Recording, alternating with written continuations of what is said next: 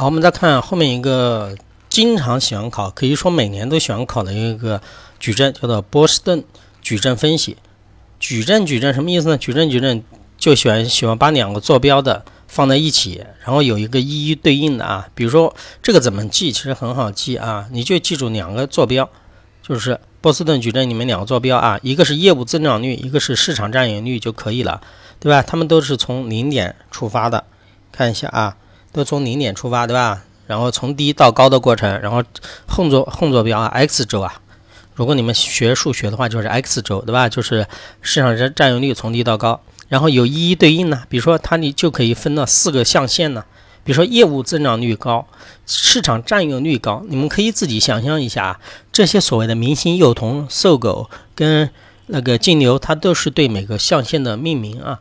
但是你考试的时候，你要能够把我刚才说的东西理解了，这四个就很好记。比如说，某个企业啊，它的现在整个业务增长率也高，它整个市场占有率也高，那是不是明星呢？你看啊。那说明这块这块企业的业务的话很好啊，对吧？比如说你要发展某个产品的话，对吧？你这你这个产品在整个市场里面占有率也高，而整体的这个业务也在发生大规模的增长，那我肯定认为这个这块业务做的是很好的，所以说叫做什么明星啊？它这我这里面也说出来了，看既产生既产生也需要较大的现金余额，代表着最优的利润增长率和投资机会，对吧？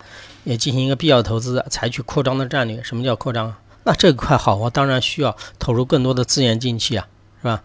做得好，你还不投入吗？再看一下后面一个啊，市场占市场占有率低，但是呢，业务增长率高，什么意思啊？我这块业务业务增长，比如说我现在新推出的一个产品，对吧？这个业务增长的，哎，从我推出到现在几个月，业务快速的增长，但是呢。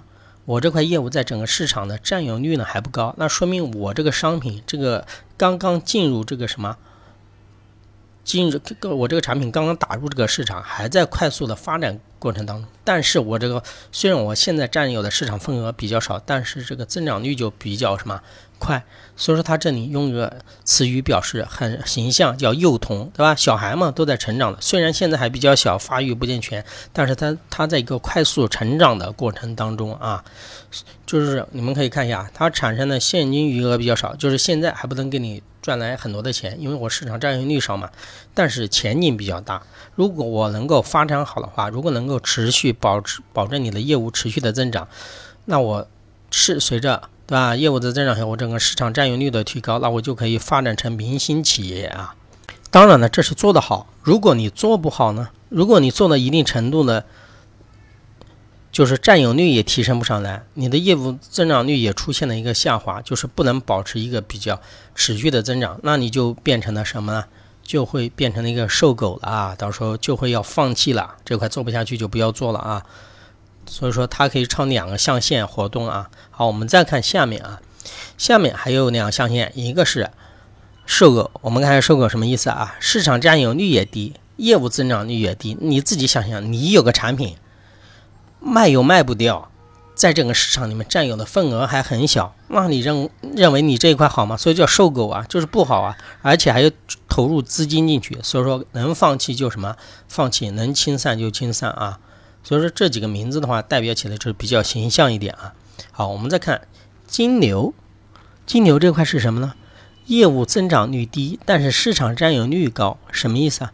比如说我某一个产品占有的整个市场的百分之八十的份额，但是我现在的业务就是保持在这个范围了，因为整个市场我都占了百分之八十了，增长不上去了，但是我占有率高，那我就说明我这块业务稳定呢，成熟啊，它可以持续的为我。带来什么现金呢？带来收入嘛，就是现金流嘛，对不对啊？所以说这里用了一个金牛啊，产生较大的现金余额，成为公司的基础，采用一个稳定性的发展战略。你看啊，很多企业就是这样做的啊。它有一两块主营业务比较好，市场份额占的比较大，但是业务增长不上去的，因为饱和了嘛。但是他就用这个钱投入了去其他的行业里面去做。知道吗？金牛，金牛啊，为整个企业提供了一个比较发展的一个重要基础啊。